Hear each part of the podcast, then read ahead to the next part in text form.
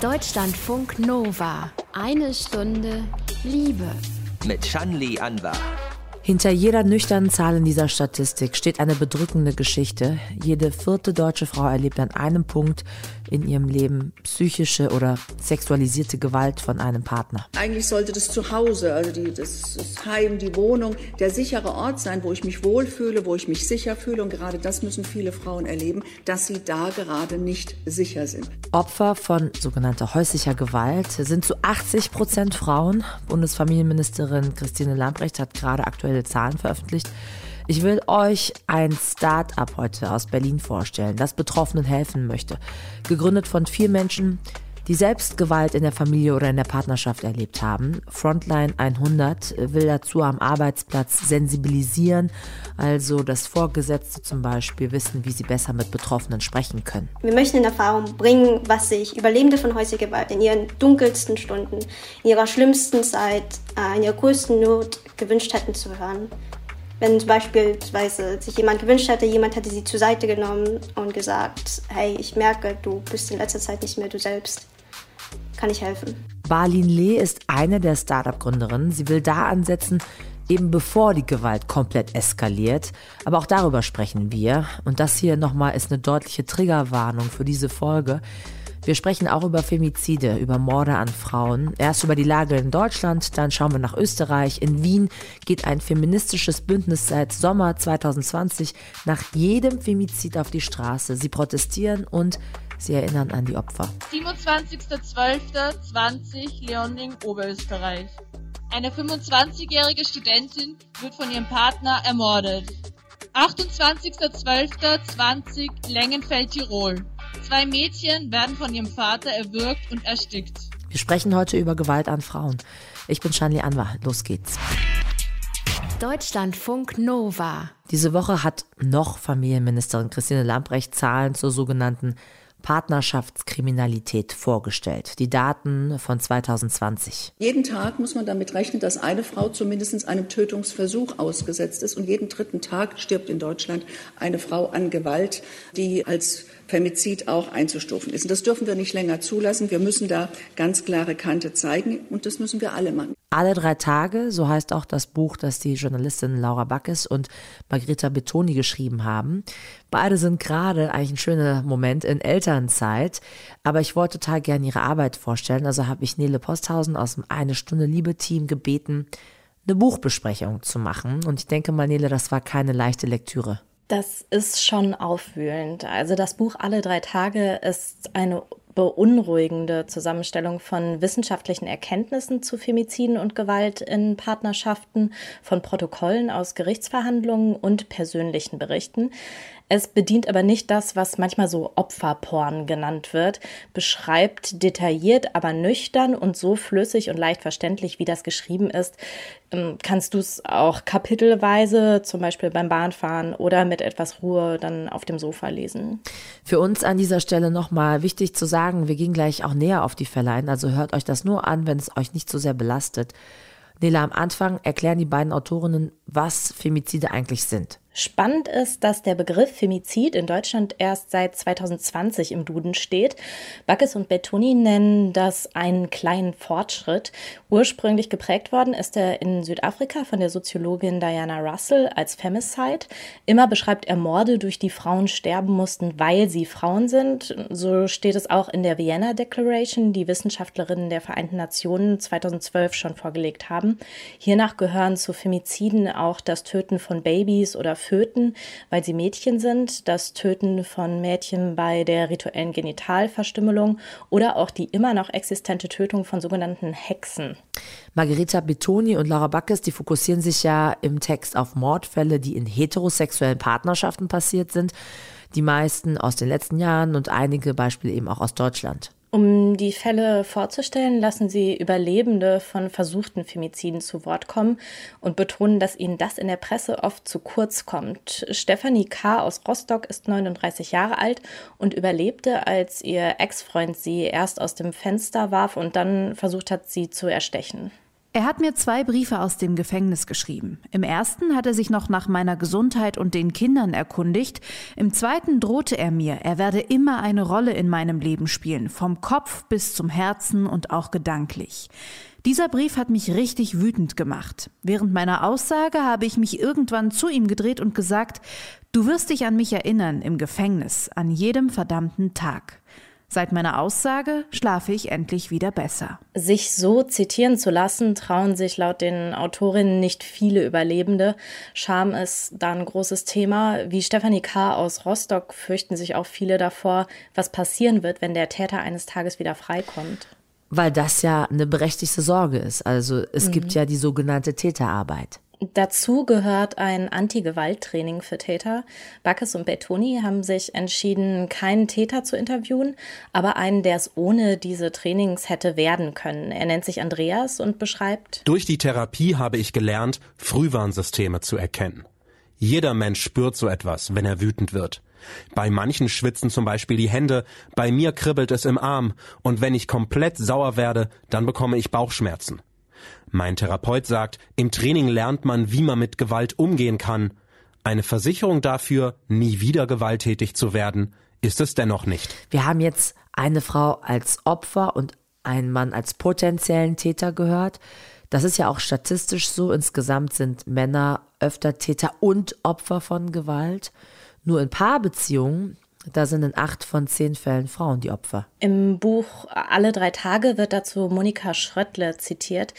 Die Politologin und Sozialwissenschaftlerin hat beobachtet, dass jegliche Formen von Gewalt in Partnerschaften in allen Gesellschaftsschichten stattfinden. In Deutschlandfunk Kultur hat sie erklärt, dass es ein leicht erhöhtes Risiko dort gibt, wo Menschen wirklich von extremer Armut betroffen sind. Und wir können auch eine leicht erhöhte Gewaltbetroffenheit feststellen, dort, wo Männer eher aus traditionellen patriarchalischen äh, Geschlechterverhältnissen kommen. Sowohl die Person auf dem Land, die denkt, die Frau gehört mir eigentlich, als auch jemand aus einem kulturellen Hintergrund, wo es normaler ist, dass die Frau die Entscheidung nicht selbst treffen darf. Damit sind wir ja schon eher bei einer strukturellen Ebene. Also das Buch, das erzählt eben nicht nur Einzelfälle. Ich hatte beim Lesen eher das Gefühl, die detaillierten Einzelfälle, die dienen dazu, ein großes Ganzes zu verstehen. Ich fand zum Beispiel die Fragestellung der Juristin Julia Habermann spannend, die die Autorinnen auch erwähnen. Sie analysiert in ihrer Doktorarbeit Tötungsdelikte in Partnerschaften, die von Männern begangen wurden. Ich habe sie gefragt, ob auch bei der Rechtsprechung in Deutschland patriarchale Strukturen die Urteile beeinflussen. Es kann bei Beziehungsfemiziden, also der Tötung einer Frau durch den aktuellen oder früheren Partner, die Verneinung sonstiger niedriger Beweggründe und damit auch die Verneinung eines Mordes bewirken. Beispielsweise, wenn als Beweggrund der Tat nicht erkannt wird, dass der Täter die Tat begangen hat, um mit dem Tötungsdelikt Macht und Kontrolle wieder über die ehemalige Partnerin zu erlangen und ihr kein selbstbestimmtes Leben zugesteht. Julia Habermann schaut sich auch an, wie in den Urteilen vorausgegangene Gewalt und kontrollierendes Verhalten gegenüber der Partnerin berücksichtigt werden, welche Vorstellungen über die Taten, Täter und Opfer wirken und welches Verhalten in die Urteile einbezogen und dann auch vielleicht problematisiert wird. Auf diese Fragestellung gibt das Buch also auch einen Ausblick und zeigt damit auf, dass wir uns noch in vielen verschiedenen Arbeitsfeldern mit dem Thema Femizid beschäftigen können. Alle drei Tage heißt das Buch von Laura Backes und Margherita Betoni. Das bekommt ihr für rund 20 Euro. Wir hören gleich in eine Stunde Liebe, wie ein feministisches Bündnis mit Femiziden in Österreich umgeht. Deutschlandfunk Nova. Nach jedem Femizid gehen sie auf die Straße in Wien, treffen sich am ehemaligen Karlsplatz. Seit dem Sommer 2020 hat das angefangen und auch zum Internationalen Tag gegen Gewalt an Frauen waren sie jetzt wieder da diese Woche. Das ist ein breites Bündnis verschiedener feministischer Gruppen und eine der Aktivistinnen ist Karina von Claim the Space. Karina, Du hast mir erzählt, in den letzten zehn Tagen sind in Österreich vier Frauen ermordet worden aufgrund ihres Geschlechts. Also geht ihr gerade aktuell fast jede Woche auf die Straße oder wie ist das? Ja, tatsächlich ist es zurzeit oft der Fall. Ähm, also wir als Zusammenschluss autonomer Feministinnen, also du hast es schon gesagt, Claim the Space, haben uns eben vorgenommen, keinen Feminizid mehr unbeantwortet zu lassen. Das ist ja auch eine Reaktion darauf, dass sonst nur bestimmten Feminiziden mediale und politische Aufmerksamkeit geschenkt wird. Und wir eigentlich sagen wollen, nein, nein, jeder Feminizid ist sozusagen betrauerbar und das ganz wichtig finden. Und deswegen gehen wir zurzeit tatsächlich, also letzte Woche war es ganz schlimm, wir waren auf der Straße ähm, und es ist während der Kundgebung ein weiterer Feminizid bekannt geworden und da hat man echt das Gefühl, man kommt mit der Politisierung eigentlich gar nicht mehr hinten nach. Jetzt hast du es mhm. angesprochen, es ist eine Kundgebung, die da stattfindet.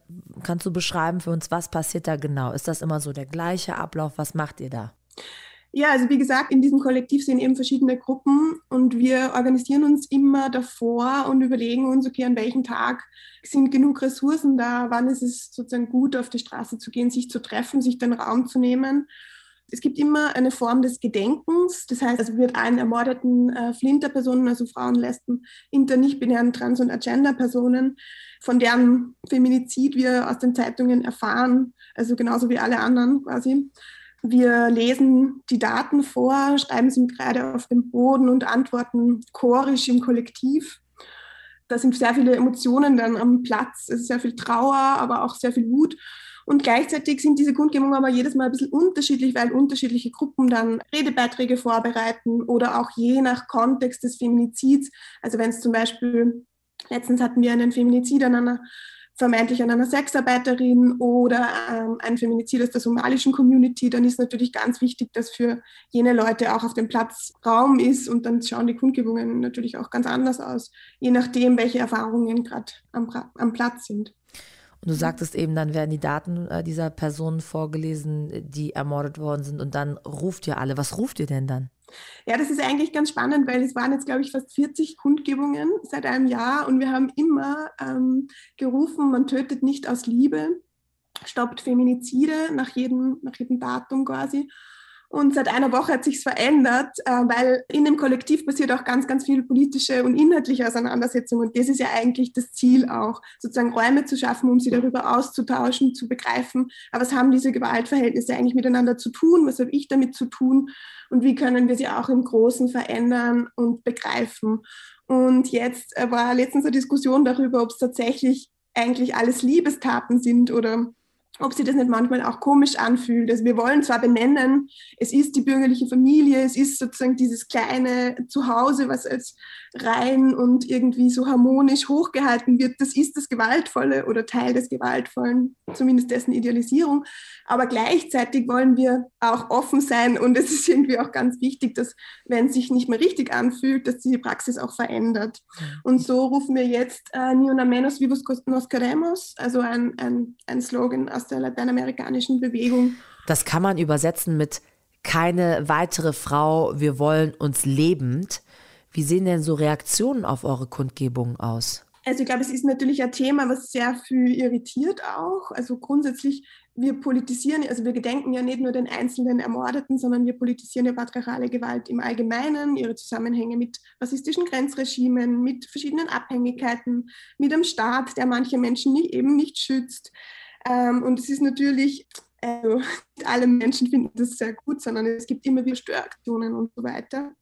Aber grundsätzlich würde ich schon sagen, dass die Politisierung auch sich verbreitert oder dass die Auseinandersetzung durch diese Proteste auch in einer Form auch radikalisiert. Insofern, also in einem positiven Sinn, ähm, dass es halt tatsächlich nicht nur darum geht, dass jetzt ähm, ein paar Frauenhäuser Hausplätze sozusagen mehr zur Verfügung stehen, was natürlich total wichtig ist und ein total zentraler Kampf, aber dass sozusagen tatsächlich ein bisschen darüber hinaus nachgedacht wird, wie wird denn tatsächlich ein feministischer, antirassistischer Gewaltschutz in Österreich aussehen können. Das wäre im ja. Grunde meine nächste Frage. Also habt ihr das Gefühl, dass ihr schon mit eurem Protest, mit euren Kundgebungen auf politischer Ebene etwas bewirken könnt? Also verändert sich da was in Österreich? Gibt es eine andere Form von Prävention? Gibt es eben mehr Frauenhäuser, Plätze? Oder was ist so dein Gefühl, ist das, was ihr bewirken konntet bisher über ein Jahr Protest mhm. auf der Straße? Ich glaube tatsächlich, dass wir den Erfolg nicht daran messen dürfen, also jetzt aus unserer Perspektive, weil dann wäre es sehr erschütternd. Vorgestern war in Österreich wieder ein Gewaltschutzgipfel, eben weil die Gewalt, häusliche Gewalt und insgesamt patriarchale Gewalt sehr ansteigt. Also wie gesagt, es waren vier Feminizide in den letzten zehn Tagen. Das heißt, ja, wir wissen alle, mit, mit Lockdown wird die Situation nicht besser. Also in Österreich ist gerade ein, ein Lockdown. Es gibt ganz viele rechte, rechtskonservative Akteurinnen, die stark werden, die ganz viel wieder ähm, bestimmte Geschlechtervorstellungen propagieren und ein Zurück an den Herd eigentlich an den Tag legen für Flinterpersonen. Also ich glaube, so grundsätzlich kann man da nicht von einem politischen Erfolg sprechen. Ich finde, der politische Erfolg liegt aber darin, dass Räume geschaffen werden, ähm, sie auszutauschen, sie zu vernetzen, solidarische Räume entstehen, dass irgendwie andere Formen von Beziehungen äh, geschaffen werden, dass feministische Kämpfe sie wieder verbinden, dass sie auch über feministische Kämpfe hinaus verbunden werden mit antirassistischen Kämpfen, dass wir irgendwie gemeinsame Erfahrungen machen, die uns nicht ohnmächtig zurücklassen. Also sozusagen Räume für Solidarität, Räume für Vernetzung, Räume für kollektive Praxis. Und ich glaube, darin entsteht, also besteht auch das Potenzial dieser Proteste, also sozusagen ein mittelfristiger oder langfristiger Aufbau einer starken, progressiven feministischen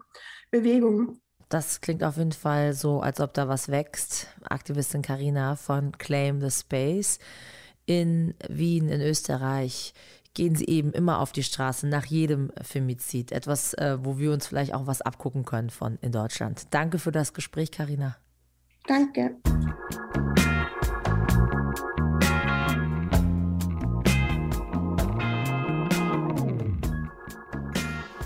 Ein Startup aus Berlin, das ab nächstem Jahr Führungskräfte, also PersonalbetreuerInnen und auch Mitarbeitende schulen möchte, dass sie am Arbeitsplatz besser erkennen, wenn jemand von häuslicher Gewalt betroffen ist und wie man diesen Menschen dann helfen kann. Darum geht es Frontline 100. Aus dem vierköpfigen Gründungsteam hat Balin Lee Zeit für ein Gespräch gehabt. Ich wollte von ihr wissen, wie das Team sich eigentlich gefunden hat. Was ist so die Motivation für das Projekt gewesen? Ich denke, der gemeinsame Punkt, über den wir alle uns einander gefunden haben, ist, sind unsere eigenen Erfahrungen von häuslicher Gewalt. Alle vier von uns haben in einem Haushalt gelebt, der von häuslicher Gewalt selbst geprägt war. Ähm, zwei von uns sind auch generationsübergreifende Opfer von häuslicher Gewalt. Sprich, zwei von uns haben in einem Haushalt mit Partnerschaftsgewalt gelebt ähm, und fanden sich dann auch später leider in einer selbst in einer missbräuchlichen Beziehung vor. Die gesamte Zeit, die wir als Team in staatlicher Obhut oder in Heimen äh, für Opfer von häuslicher Gewalt verbracht haben, ist insgesamt fünf Jahre. Wir sind jedoch nicht zerschlagen. Im Gegenteil, diese Erfahrungen haben uns müde, aber vor allem auch wütend gemacht. Deshalb haben wir Frontline 100 gegründet. Wir sind eine Organisation, die sich selbst zum Ziel gesetzt hat, gemeinschaftliche Interventionen, sprich Community Interventions, gegen häusliche Gewalt aufzubauen.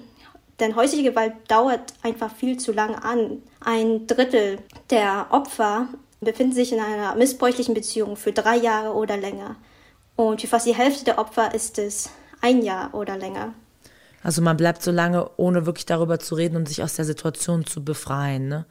Ihr habt ja auch eine Umfrage zum Auftakt äh, in Auftrag gegeben beim Meinungsforschungsinstitut YouGov.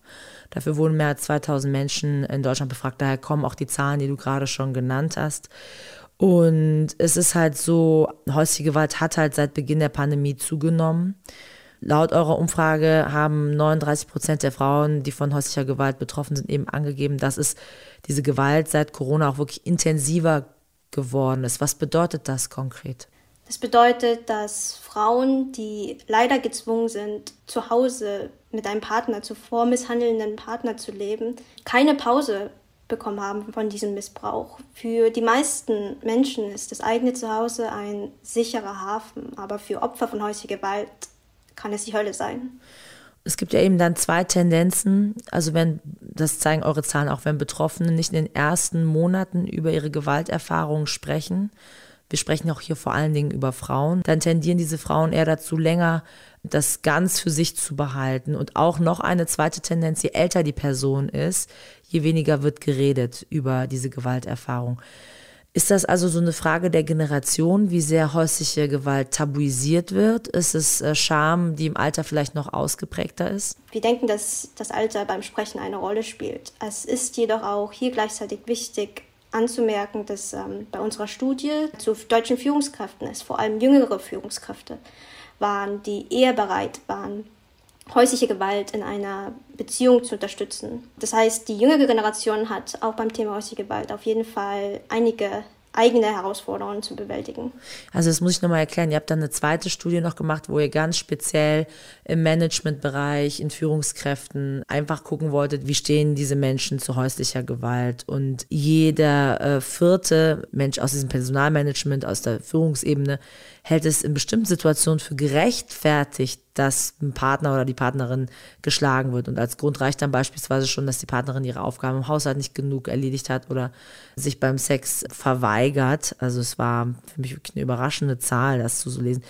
Also zeigt das, dass wirklich bestimmte gewaltvolle Haltungen einfach in der Gesellschaft, soziale Schichten übergreifend hinweg verankert sind. Ich würde jetzt keine psychoanalytische Bewertung der deutschen Gesellschaft aufstellen wollen. Was äh, die Daten jedoch sagen, ist Folgendes, und zwar wir als Deutsche haben mehr Probleme mit Gewalt gegen einen Partner als jedes andere OECD-Land.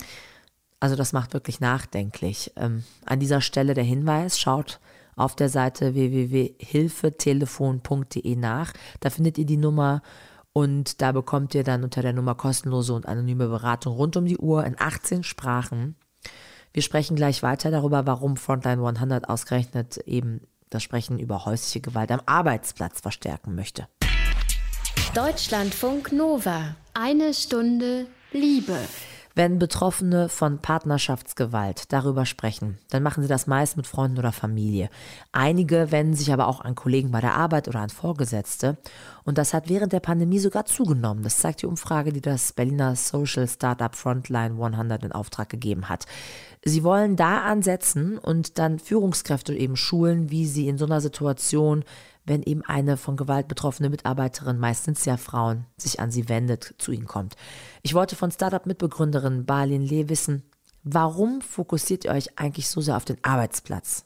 Für uns ist die Antwort ganz einfach. Es ist der Zugang. Denn der Arbeitsplatz ist der Ort, an dem die Opfer häusliche Gewalt die meiste Zeit außerhalb ihres Zuhauses verbringen. Und damit ist der Arbeitsplatz auch der zugänglichste Ort neben dem Zuhause selbst ich habe mich halt so gefragt, ist das ein Ort, würde ich eher mit Leuten auf der Arbeit drüber reden, wenn ich so eine Erfahrung mache, weil vielleicht hat man ja wirklich das Gefühl, das ist Privatsphäre, das gehört nicht zur Arbeit. So eine Denke kann ja auch da sein. Vor zehn Jahren hat man vielleicht noch gesagt, nimm dich zusammen oder das ist doch eine Privatangelegenheit. Und heutzutage werden solche Menschen glücklicherweise zunehmend als unsensibel eingeschätzt. Jede dritte Frau wird im Laufe ihres Lebens missbraucht.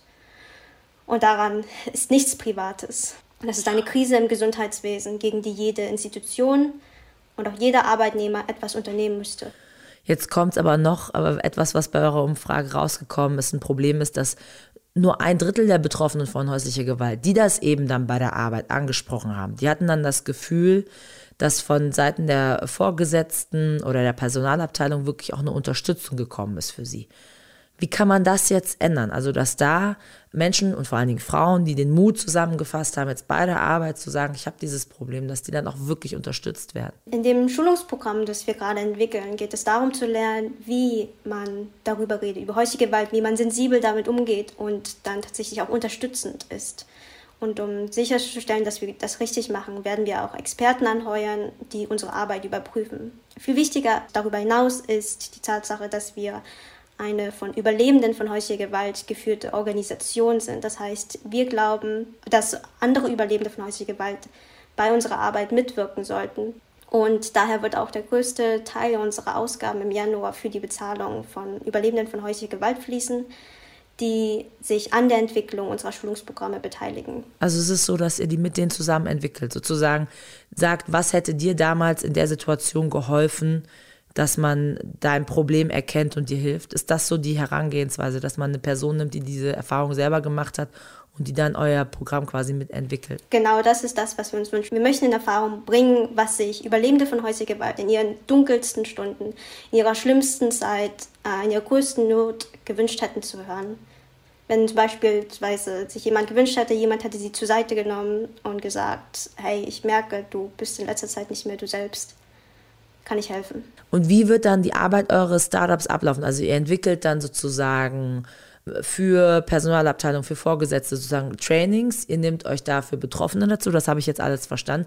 Aber was für Firmen oder Unternehmen äh, kommen da auf euch zu oder geht ihr auf die Unternehmen zu? Also wie wird das laufen?